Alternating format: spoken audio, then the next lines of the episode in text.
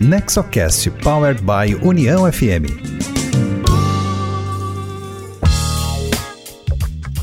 Olá, seja muito bem-vinda, seja muito bem-vindo. Este é o NexoCast, o podcast sobre governança corporativa, inovação e empreendedorismo voltado ao desenvolvimento com foco nas famílias empresárias.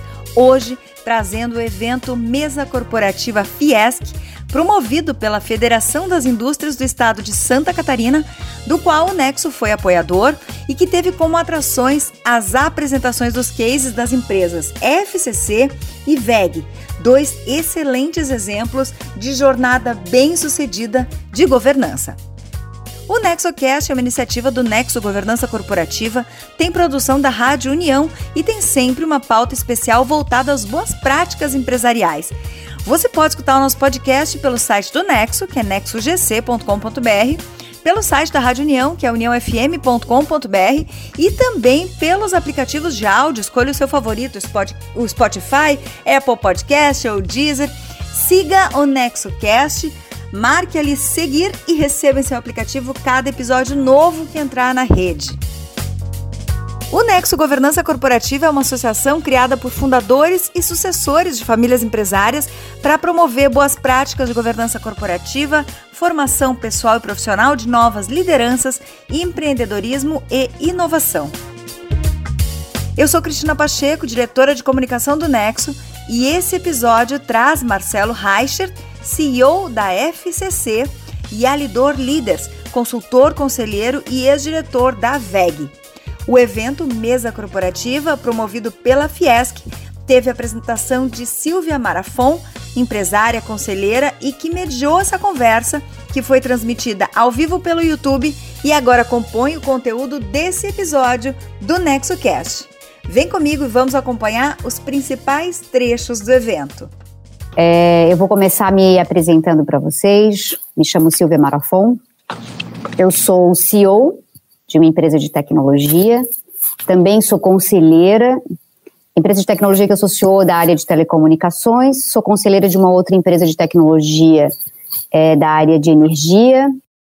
É, sou conselheira formada pelo IBGC, certificada pelo IBGC, e faço parte agora de um programa de aceleração é, que chama Programa de Diversidade em Conselho, capacitando né, um pouco mais a diversidade para poder ter presença nos conselhos.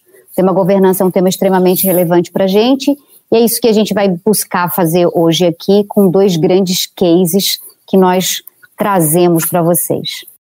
É, nós vamos começar esse momento de hoje, nosso primeiro momento de, é, de, entrevista, com o Marcelo, Marcelo Reicher, acho que pronuncia dessa forma. É, ele vai abordar como um conselho cooperativo e acessível pode cumprir um papel determinante para a longevidade e o crescimento de uma empresa, da empresa dele, que chama FCC. O Marcelo é CEO e acionista do grupo FCC. E eu já agradeço de antemão né, ter aceito o nosso convite aqui, Marcelo, e eu queria te pedir para, inicialmente, né, que se apresentasse e falasse um pouquinho da empresa FCC também para as pessoas que estão, a, estão aqui nos assistindo. Claro. Em primeiro lugar, muito obrigado, Silvia, pelo convite de vocês. É um prazer enorme estar aqui conversando com todos vocês. E a gente sempre gosta de uh, compartilhar um pouquinho da nossa experiência e ouvir experiências diferentes e a gente sempre aprende com, com essa troca de informações, né? Bom, um, um pouquinho sobre mim, sobre a minha formação. Eu estudei Relações Internacionais e Administração, uh, administração na, na Wharton School e, e, Relações Internacionais na School of Arts and Sciences da, da Universidade da Pensilvânia. Eu fiz dois bacharelados concomitantemente. Depois eu trabalhei por três anos em Wall Street, em, em Nova York, no mercado financeiro. Fiz um mestrado de dois anos em, na Harvard Business School e depois trabalhei mais dois anos em consultoria estratégica na, na Bain Company, uh, no escritório de Los Angeles. Na FCC eu já estou há 11 anos, eu vim como gerente de novos negócios. Depois de cinco anos, uh, eu me tornei diretor de negócios e agora eu estou completando dois anos como, como CEO da empresa. Um pouquinho sobre a FCC, uh, a empresa foi fundada há, há quase 52 anos atrás, no ano de 1969, E, e, e, como o nome diz, a eh, FCC, na época que ela foi fundada, ela era a fornecedora de componentes para calçados. Ou seja, a empresa fazia as peças, a palmilha, a sola, o cabedal, a, a, vira, a capa de salto, etc. Então, os componentes do calçado que depois eram montados pelos nossos clientes. E, e, desde lá a empresa completamente se transformou. Ela diversificou tanto em, em mercados quanto em tecnologias e hoje, 52 anos depois, a FCC não faz nada do que ela fazia quando foi fundada. Eh, nós nos transformamos numa empresa de ciência dos materiais, que hoje atua eh, ainda no mercado de calçados, mas também no mercado automotivo, higiene medicinal, utilidades domésticas, construção civil, óleo e gás, mineração, infraestrutura, mercado moveleiro, etc. Uh, nós, nós sempre falamos que é, é, muito difícil um brasileiro passar um dia sem utilizar alguma coisa feita pela FCC. Né? Se escovou os dentes de manhã com uma escova de dente que tem, que tem aquela borrachinha no cabo, uh, feita uh, da, da, marca Rich, da, da, Johnson Johnson ou da Colgate, se encostou naquela borrachinha macia, encostou num produto desenvolvido e fabricado pela FCC. Se andou de carro, se o carro foi fabricado no Brasil, utilizou alguma coisa feita pela FCC. Quem não andou de carro, andou de ônibus, tem uma grande chance de ter andado num ônibus feito com materiais da FCC. Então, a, a gente sempre diz, né, o nosso produto ele está tá em todos os lugares, mas a FCC é uma empresa bastante pouco conhecida. Nós, nós voamos abaixo do radar, somos uma empresa business to business. Então, como a empresa completamente se reinventou, hoje nós não fazemos nada do que fazia quando a empresa foi fundada. No, na nossa história, a inovação, tanto de produtos quanto de, de ambiente de trabalho, de processos, etc., sempre foi uma coisa muito importante e que tem se tornado cada vez mais importante no modelo de negócio que nós desenhamos. Né?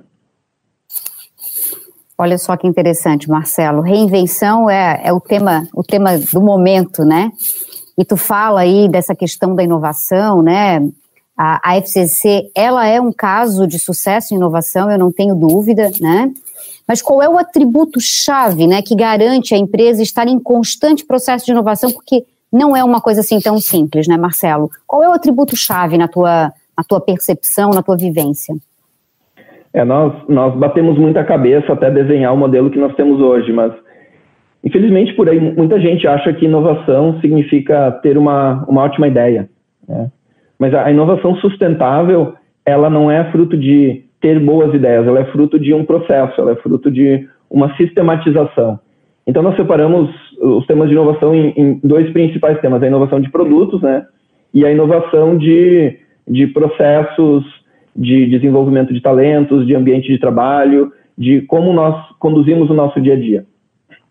Para esse tema da inovação, que não diz respeito à tecnologia a, de, de, produtos, uh, nós criamos um grupo dentro da empresa que tem a missão de criar um ambiente de trabalho que engaja todo mundo com o tema de inovação. Nós, nós acreditamos que a inovação ela não pode ser uma coisa elitizada. Grupo de inovação não funciona. Então, nós montamos um grupo que tem como missão tornar todos os colaboradores da empresa inovadores. Então, esse grupo ele, ele atua em três principais frentes de trabalho: pessoas, processos e ambiente. E aí tem uma série de iniciativas com voluntários, com grupos multidisciplinares, etc. Então a gente a gente aborda essa questão uh, dessa forma. Já a inovação de produtos, nós desenvolvemos um sistema bastante bastante rico e bem desenvolvido. Nós também dividimos a inovação de, de tecnologia de produtos em cinco categorias conforme o nível de inovação. Então, desde de algo básico, básico como uma manutenção de fórmula, né? Eu estou substituindo uma das matérias-primas por um contratipo. Isso é a inovação do, da forma mais básica possível. Ela sobe em cinco categorias até aquela inovação realmente disruptiva que muda as regras do jogo e cria um novo mercado. Então, conforme o nível de inovação, a inovação segue um de dois caminhos dentro da empresa.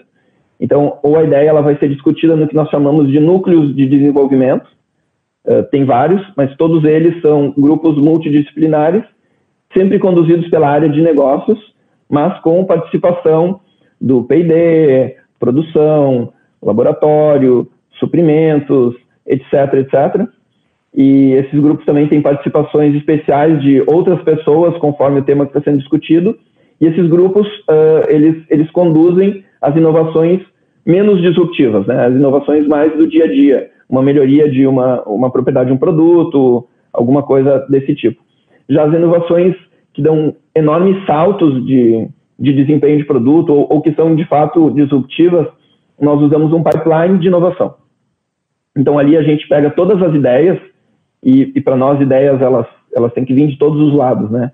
Elas vêm de colaboradores de todas as áreas, elas vêm de clientes, de universidades que são parceiras nossas, de institutos de tecnologia nacionais ou internacionais, de clientes, de fornecedores. Então, nós, nós pegamos todas as ideias e colocamos no nosso pipeline. E aí nós temos um, um, um sistema que vai filtrando essas ideias.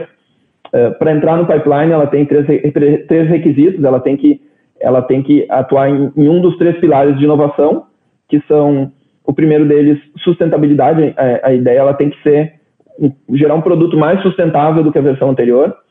Ela tem que significar uma antecipação de tendência e ela tem que de alguma forma aumentar o sucesso do nosso cliente. Tendo uma dessas três coisas ou preferencialmente mais do que três, ela vai seguindo no nosso pipeline. Ela passa por vários filtros. Tem o filtro de viabilidade técnica, então ela tem que passar por vários requisitos ali, não passando, ela nunca é eliminada, ela sempre alimenta um, um, um banco de tecnologia, por exemplo. Depois ela passa por filtros de viabilidade econômica. Também ela, ela tem vários critérios para passar dali, não passando, ela alimenta um, um banco de ideias prontas e assim sucessivamente a ideia vai passando até chegar no final, quando ela se torna um novo projeto. Aí a gente faz um canvas, a gente cria uma equipe dedicada que vai ganhar um cronograma com milestones, com objetivos, com metas, etc. E a gente cria um novo negócio. Então, a gente, na nossa história, aí, tem criado vários novos negócios. Uh, alguns deles são uh, literalmente startups dentro da, dentro da empresa. Uh, um exemplo agora que nós temos, nós estamos com uma startup bastante bem desenvolvida de de impressão 3D. Temos um novo negócio sendo criado agora de produtos antivirais, ou seja, uh, anti-coronavírus, que tem gerado uma demanda muito grande. Só essa, esse novo braço de trabalho, ele já resultou em três pedidos de patente que já foram depositados. Então, não existe fórmula mágica e, e certo e errado quando tem uma inovação, mas nós conseguimos desenvolver um, um modelo que para nós funciona muito bem. Então, já me coloco desde agora aí à disposição, quem quiser trocar ideia sobre esse tema e, e aprender um pouquinho mais sobre o que a gente está fazendo, eu me coloco à disposição para entrar em mais detalhes depois da nossa conversa. Obrigada, Marcelo. Eu gosto muito desse tema. Seguramente você é uma das que vou querer conversar contigo sobre isso. Né? Marcelo, é, vindo um pouquinho para a questão da governança, acho que foi em 2014, né? Vocês tomaram a decisão na empresa, vocês têm, têm uma gestão né, inovadora, tal, mas vocês tomaram é, a decisão de montar um conselho. O que, o que motivou de verdade essa, essa iniciativa aí na FCC? Bom, a gente vem num, num processo gradual de profissionalização, né? E, e o, o, que torna o nosso, o, nosso, o nosso case um pouquinho atípico é que nós não somos uma empresa grande, nós somos uma empresa relativamente pequena. Nós faturamos aí 300 milhões de reais de faturamento líquido. Somos uma empresa pequena de capital fechado, uh, com uma estrutura acionária muito, muito enxuta e pequena. Dentro da família, os acionistas são eu, a minha irmã e o meu pai. Esses são os acionistas da empresa. nós não temos capital aberto, então é, é um pouco incomum uma empresa desse tamanho ter colocado um, um peso e uma importância tão grande uh, na implantação de governança corporativa. Mas eu vou contar para você um pouquinho da, da nossa da nossa trajetória de construção disso, mas eu vou falar um pouquinho do que, que a gente do que, que a gente tem hoje, ou seja, o que, que foi o nosso o nosso ponto de chegada. Então nós somos uma empresa bem pequena, mas nós temos um, um conselho consultivo, na verdade, por não ter capital aberto, né? Mas para todos os fins e propósitos, ele é tratado como um conselho de administração, então ele tem responsabilidades e poderes de um conselho de administração como qualquer outro. Eh, ele é um conselho de cinco pessoas com maioria e presidente independentes nós temos três comitês que são conduzidos uh, por conselheiros independentes junto com executivos da empresa. Então, temos um, um, comitê de talentos, temos um comitê de riscos e finanças e temos um comitê de estratégia. Nós temos código de ética, canal de ética, um comitê de ética e conduta. Uh, temos auditoria interna e externa, somos auditados por uma das, Big Five. Uh, avaliações de desempenho semestrais, somos um, certificados como um Great Place to Work, uh, estamos implantando o nosso SAP, então o nosso Go Live vai ser na, no, no primeiro trimestre do ano que vem. Então, para o nosso tamanho e para a nossa estrutura, a gente tem uh, um, um apreço pela, pela governança corporativa que é muito poucas vezes visto por aí, né? Mas em 2014 a gente, a gente decidiu implantar o conselho por causa dessa profissionalização. Uh, na época a gente estava uh, com um CEO, o, o, o, o papel de CEO estava passando do meu pai, que foi o fundador da empresa, para um CEO uh, de mercado, ou seja, um CEO que não era acionista, não era membro da família, um profissional mesmo. E aí a gente, a gente achou que estava na hora da gente dar esse passo de estabelecer um conselho de administração simultaneamente. E aí a gente fez um passo também um pouco atípico, que foi ao contrário do que muita empresa familiar começa fazendo quando cria um conselho, que é colocar todos os conselheiros, uh, conselheiros né, vinculados com a empresa, ou no máximo, quando tem aquele independente, ele é, é o amigo de infância do fundador, ou é o advogado da família. Nós decidimos, de fato, trazer conselheiros realmente independentes e conselheiros bastante experientes, uh, com um conselho que teria uma maioria já desde o início de conselheiros independentes. Então, foi um caminho também um pouco atípico que a gente seguiu. E, e hoje, uh, essas escolhas que a gente fez nos trouxeram onde a gente está hoje. Hoje eu, eu considero que o nosso conselho de administração ele é, é o esquadrão classe A. Nós temos um conselho ideal. Ele tem uma complementaridade de perfis muito grandes. Nós temos conselheiros extremamente experientes, mas com perfis e experiências bastante diversas, que trazem uma contribuição gigantesca, não só nas reuniões de conselho, mas em todas as interações que a gente tem uh, fora dela, né? Essa diversidade, Marcelo, na, né, na, na, governança, né, no conselho, eu acho que ela é super relevante. Nosso tempo está correndo e tem duas perguntinhas que eu queria fazer para ti ainda. Claro. É, primeiro, assim, eu vejo que existe, eu, eu me coloco nos dois papéis, né, como CEO e como integrante de conselho, do conselho, existe aí uh, uma importância na proximidade, dentro de determinadas medidas, do conselho e o corpo executivo, né, do principal executivo e dos executivos. Eu queria que você falasse um pouquinho disso, como é que isso funciona para vocês, e que e eu vou fazer uma de cada vez. Vamos falar sobre isso e depois eu, tá eu faço uma outra para a gente encerrar. Tá bom. Bom, nós temos um conselho muito aberto uh, com o qual eu tenho um excelente relacionamento. E eu vejo isso como uma peça-chave. O entrosamento do CEO com o conselho é uma peça fundamental. E se isso não está ali, a gente vai ter um, um conselho disfuncional. Uh, seja por uma dificuldade do CEO de entrar de conselho, seja por alguma restrição que o conselho tenha em relação ao CEO, mas essa dinâmica é muito importante. Claro, com todos os executivos, todos os diretores da empresa, mas o relacionamento do CEO com o conselho é muito importante. E a gente tem sorte de ter conselheiros excepcionais, disponíveis, abertos para interagir. Desde a pandemia, a gente tem visto muitas empresas aí uh, mudando um pouco a forma de trabalho, uh, exigindo muito mais dos conselheiros, uh, exigindo uma, mais disponibilidade, e isso foi uma coisa que a gente sempre teve. Então, para nós, não, não mudou muito durante a pandemia. A gente já tinha os nossos comitês, que têm reuniões bastante frequentes fora do conselho. A gente tem um, um diálogo bastante aberto para conversas, por, seja por WhatsApp, seja por telefone.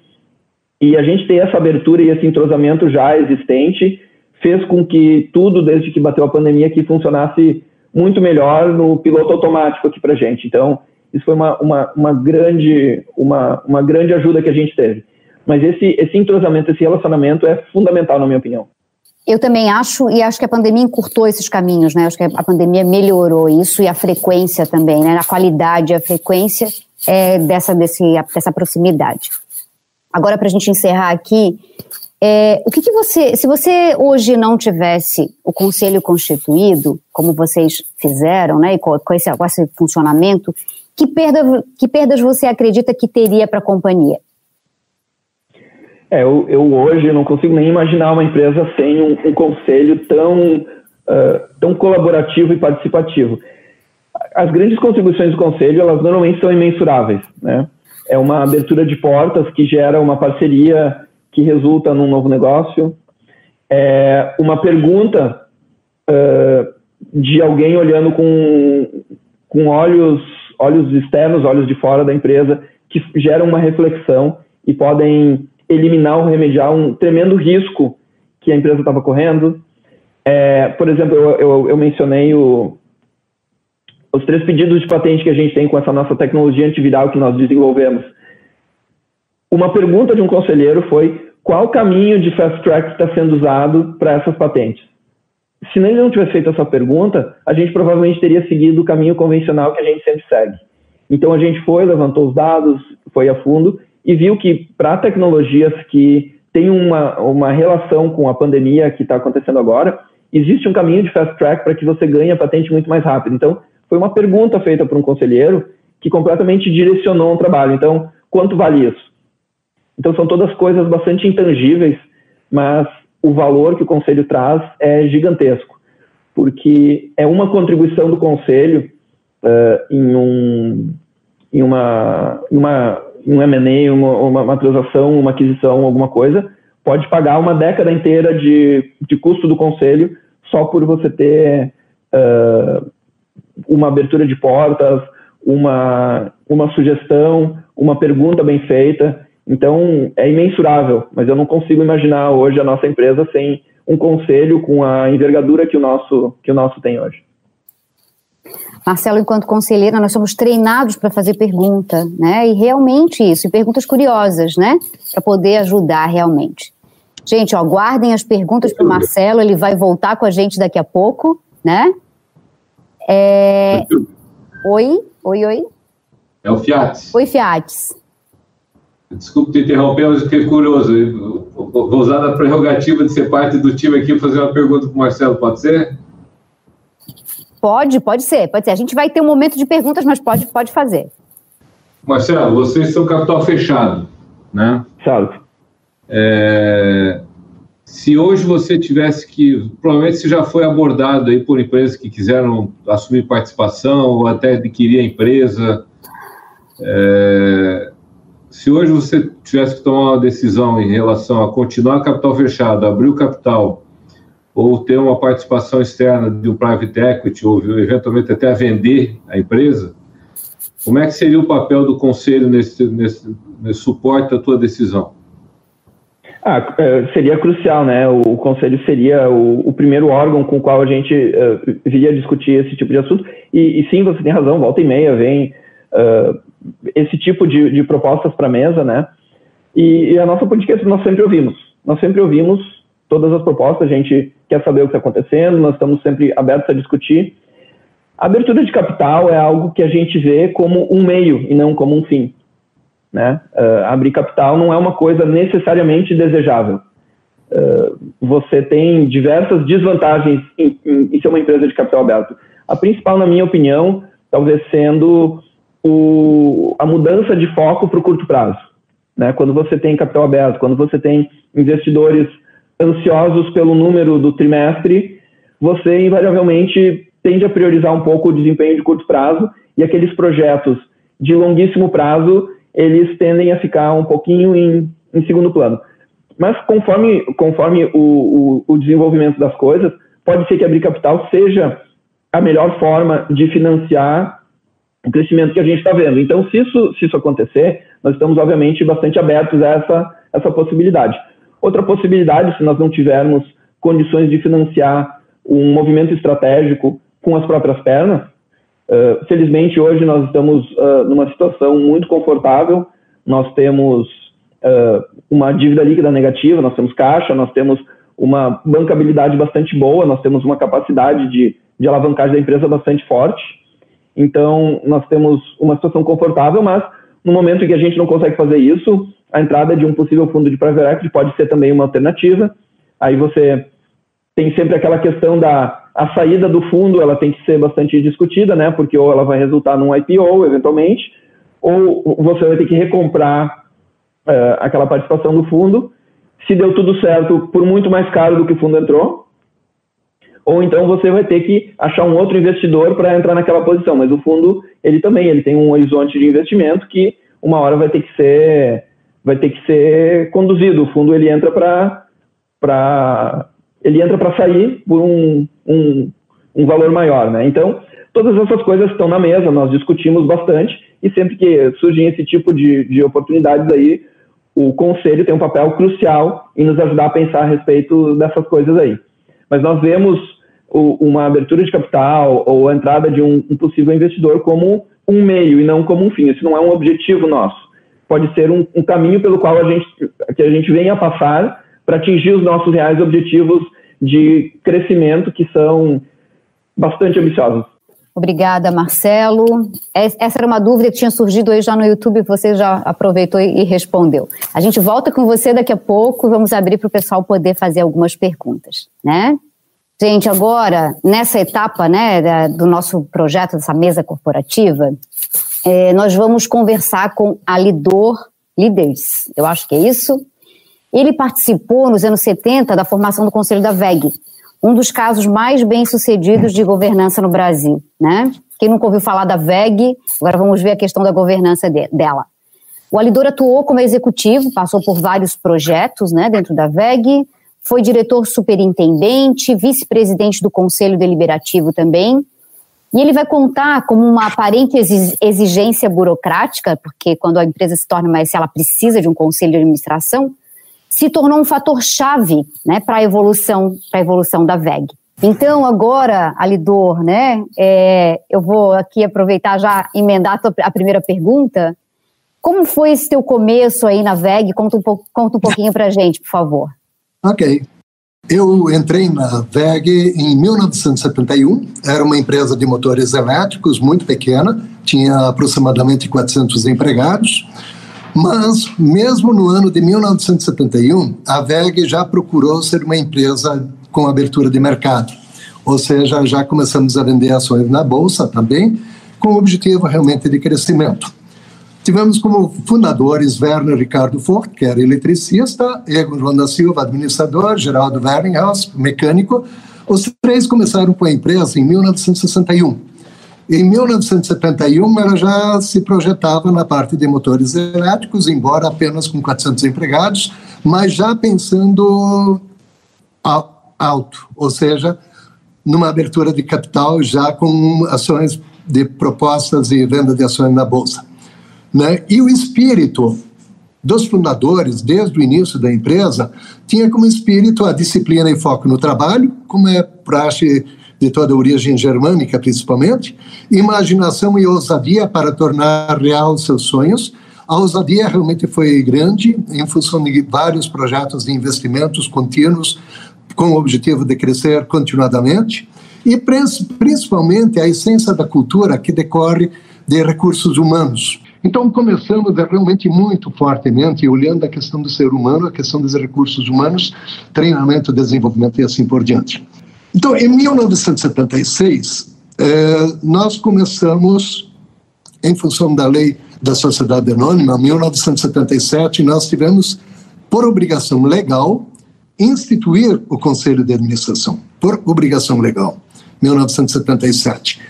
E isso, o primeiro impacto que nós tivemos, poxa, vai ser mais um órgão que depende, sei lá, que pode não, não dar resultados e tudo. Mas nós nos enganamos muito. Realmente, a grande evolução começou a partir do Conselho de Administração, 1977, porque, que, é, porque por exigência da lei, e isso nos obrigou a propostas formais, a diretoria faria propostas formais, obrigou a pensar na sucessão e preparar profissionais e da própria família, criar estruturas, o que nos levou a escrever, inclusive, o livro que eu escrevi, Estruturar Condição para Crescer.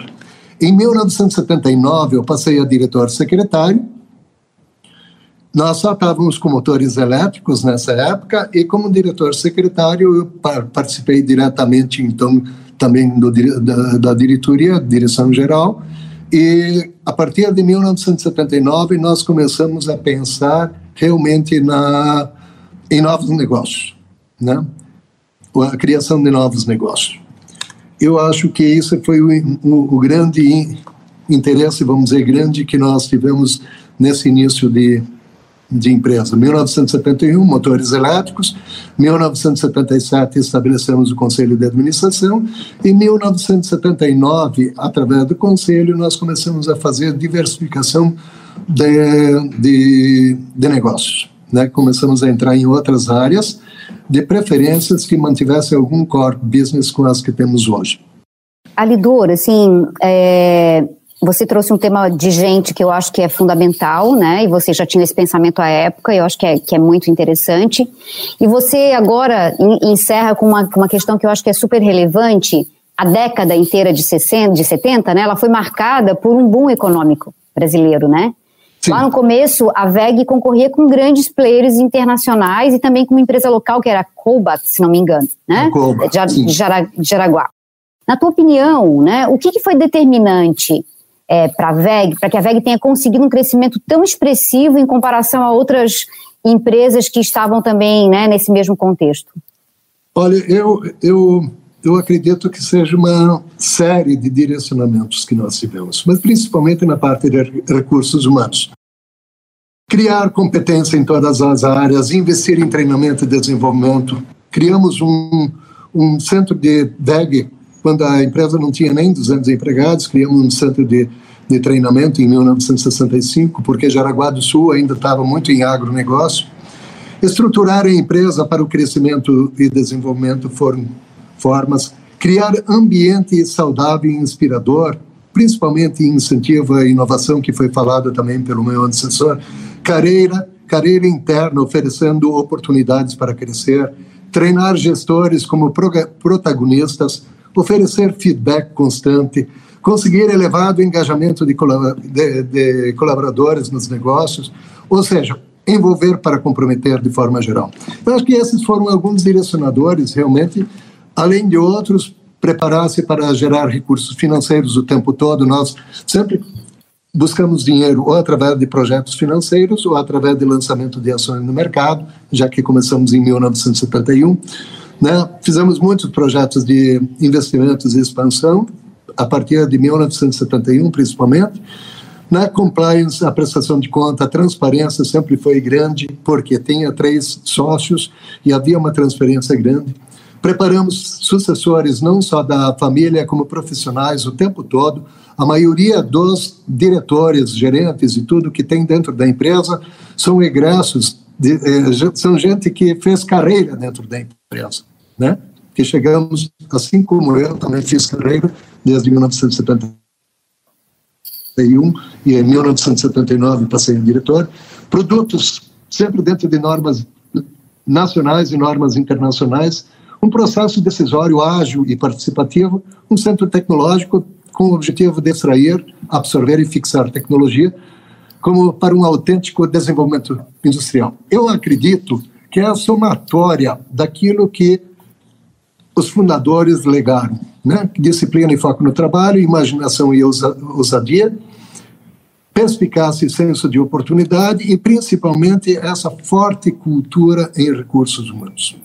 Alidor, assim, vocês, você trouxe agora, né, o Marcelo também fala sobre sucessão. Gente, sucessão é um tema muito relevante na governança. Eu acho que esse é um, é um tópico que daqui a pouco a gente pode vai poder se aprofundar perguntando um pouco mais para vocês, né?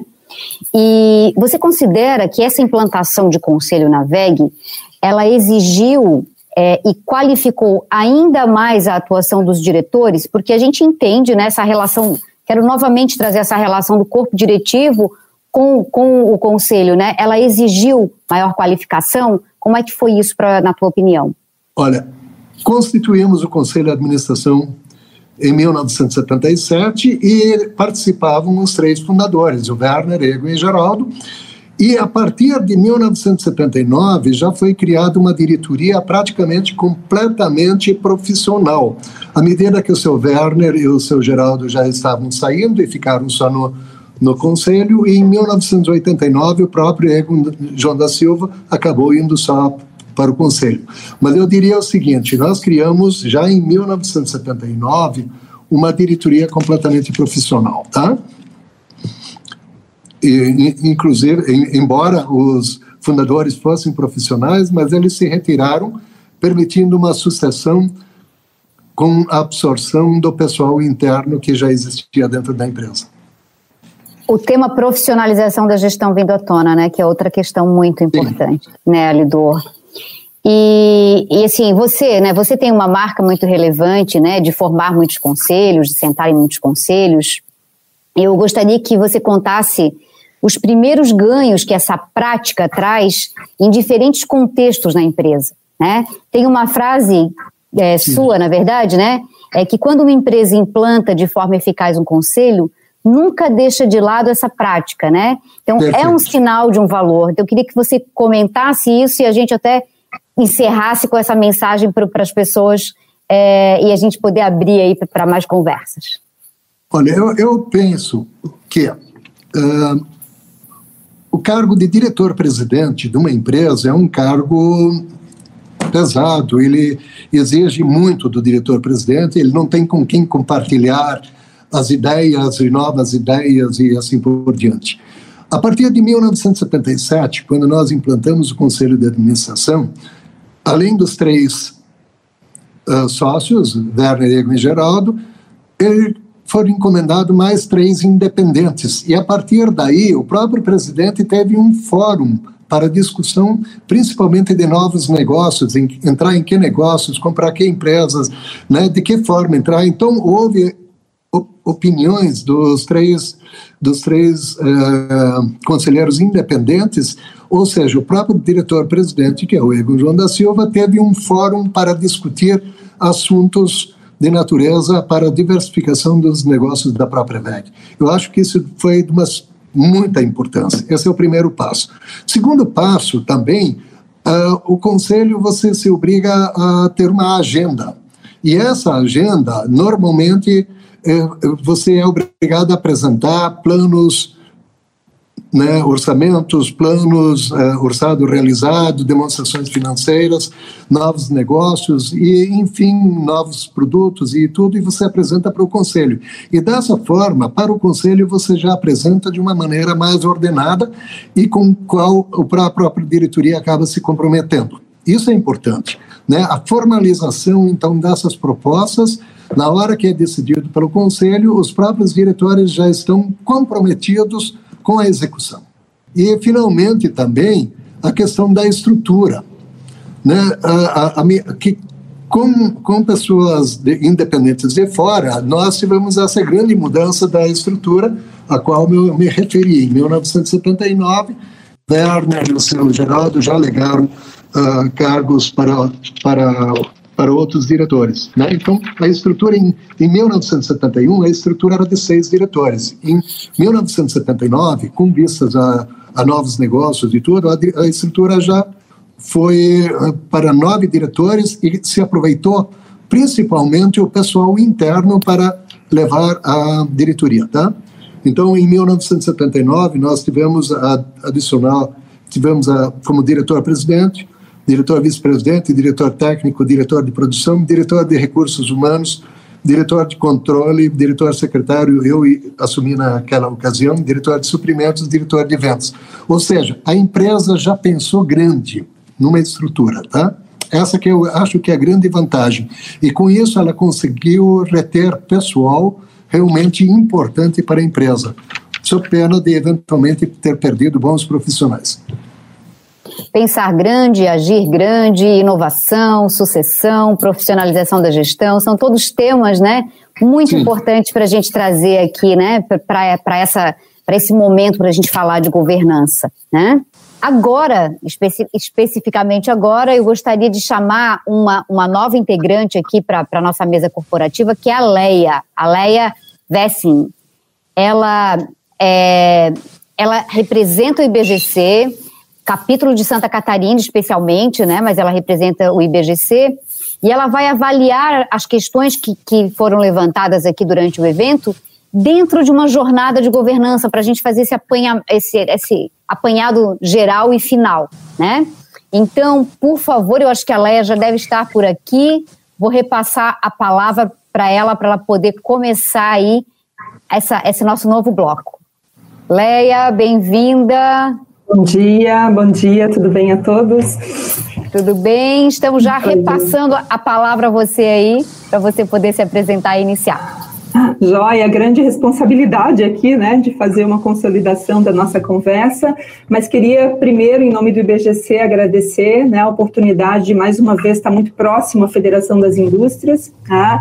É, o IBGC está completando 25 anos esse ano, lançou uma agenda positiva de governança, convidamos todos a, a, a apoiar, a se integrar nessa agenda e o capítulo de Santa Catarina com muito trabalho aí a fazer é, de desenvolvimento dentro do propósito de uma governança melhor para uma sociedade melhor. Então esse é o nosso propósito, é nisso que a gente investe, né, nossa energia todo dia.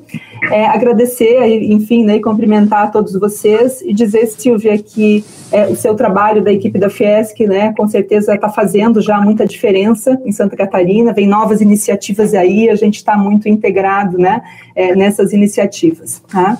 É, bom, vou, enfim, tenho pouco tempo aqui, 10 minutinhos só para a gente olhar. A gente tem dois desafios, né? Um de trazer um pouquinho dessas reflexões que vocês trouxeram, o que que do passado, presente futuro, o que a gente tem debatido, né, para a gente consolidar. É, fui ouvindo vocês, aprendendo e, ao mesmo tempo, é, tentando consolidar aqui em cinco questões. É, e um segundo desafio, que é um lançamento de uma parceria do IBGC com a Fiesc. Então, vou começar com o primeiro.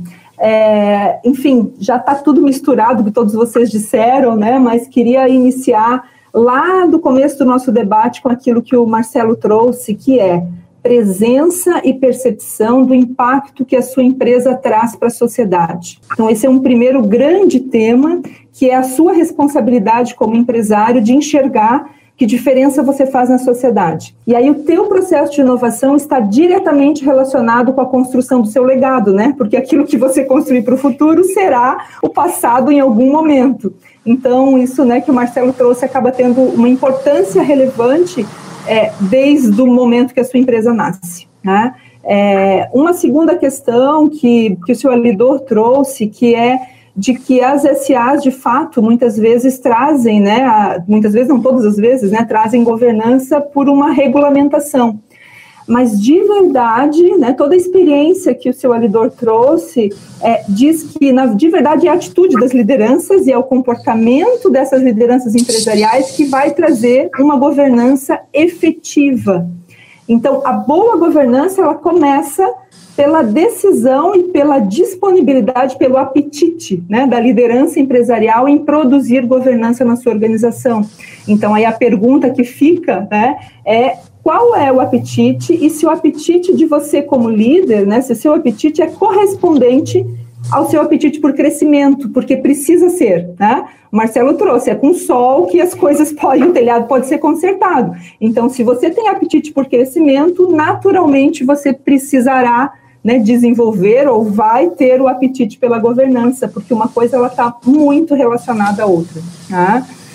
É, uma terceira questão que ficou muito forte, que algumas pessoas trouxeram no chat, inclusive, que é assim, tá, mas por onde começa, né? O que, que é essa governança? E ficou muito claro aqui que cada experiência traz, né, uma jornada diferente de governança, mas via de regra a governança ela começa num processo de, que todos chamam de profissionalização, que não quer dizer tirar os membros da família, afastá-los né, dos negócios, quer dizer organizar, né, formalizar, trazer é, ferramentas, instrumentos para dar transparência, para haver prestação de contas, para que tudo fique claro dentro dos papéis e responsabilidades, seja de sócios, de herdeiros, no caso de empresa familiar, ou seja, da, da gestão. Né? Então, como está a profissionalização da sua empresa? Né? O nível de maturidade nessa profissionalização diz muito do caminho que você já percorreu em governança corporativa. Então, aí precisa analisar esse processo. Tá? Uma quarta questão que foi trazida, que achei bárbaro, porque eu ouço muitos CEOs, né, e ouço muitos conselheiros, e os CEOs dizem, nossa, na semana de reunião do conselho é um terror, né? Ou outros que dizem, puxa, que bom, né? Vamos ter reunião do conselho na próxima semana, vou receber ajuda, tá?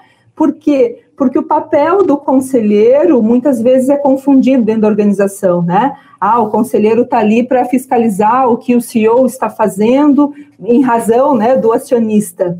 isso de, tem sido cada vez melhor e diferente.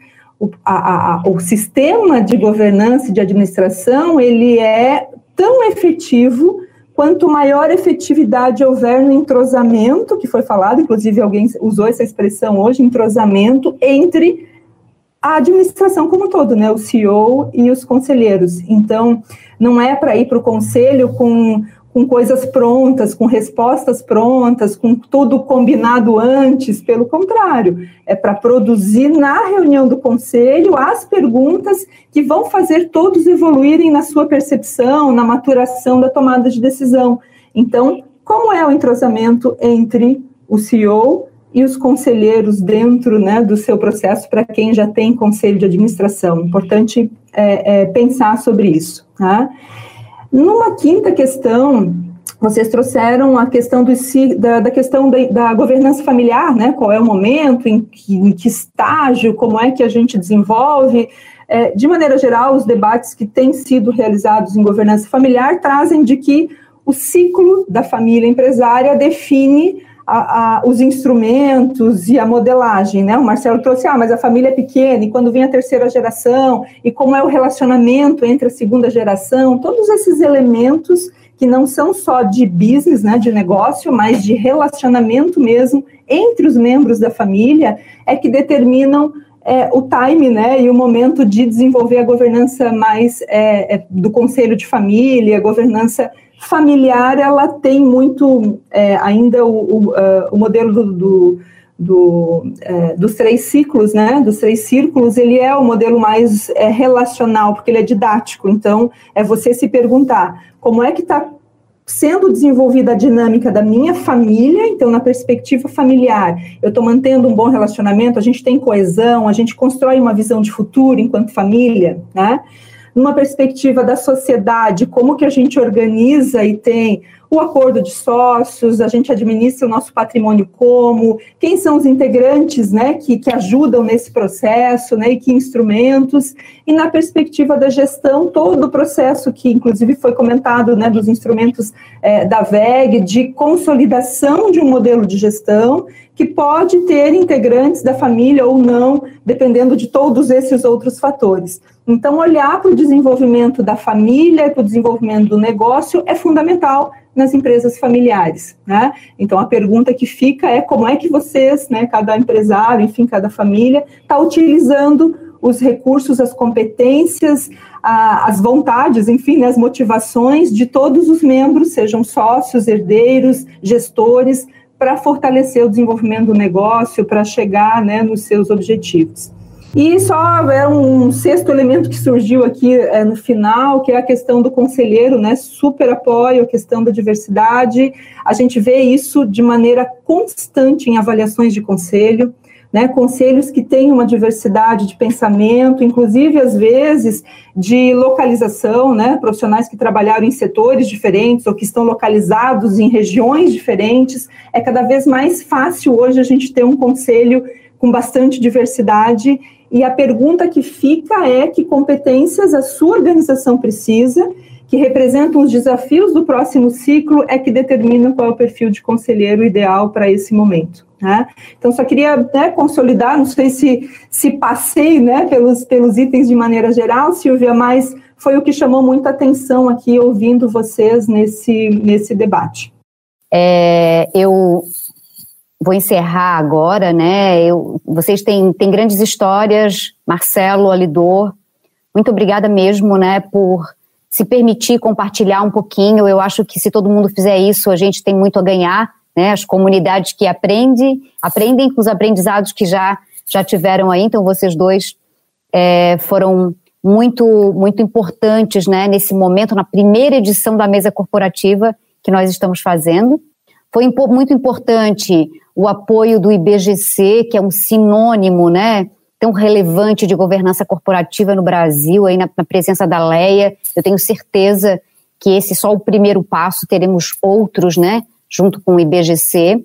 Também tivemos um apoiador no evento que é a Nexo, que é uma associação de famílias empresárias que nos inspirou e colaborou, né, para esse evento. Fica aqui minha gratidão para a Nexo. Que excelente evento! Foi uma honra para o Nexo poder participar e agora o NexoCast quer ouvir também a sua opinião, a sua sugestão. Nos procure e nos siga nas redes sociais. Nós estamos no Facebook e no Instagram como nexogc.com.br e no LinkedIn nós somos o NexoGC. Mande uma mensagem, comente nas redes sociais e vem participar conosco dessa conversa. E por aqui, siga nosso podcast para não perder nenhum episódio. Curta, compartilhe, vamos fazer a informação circular. Esse foi o episódio 25 do NexoCast, o podcast que pretende desmistificar a governança e suas ferramentas. No próximo episódio, mais insights e conteúdo voltado à gestão, inovação, empreendedorismo e governança para empresas familiares. Estiveram conosco na técnica da Rádio União, na operação de áudio, equalização e edição, os profissionais Luiz Felipe Trevisani, Ramon Ram, no digital do Da Rocha, o jornalismo com coordenação de Denise Cruz e direção de Rodrigo Giacometti. Esse programa é um conteúdo original de Nexo Governança Corporativa, com produção técnica da Rádio União FM. Obrigada por estar conosco e até o próximo NexoCast. NexoCast Powered by União FM. Uma produção Nexo Governança Corporativa e Rádio União FM.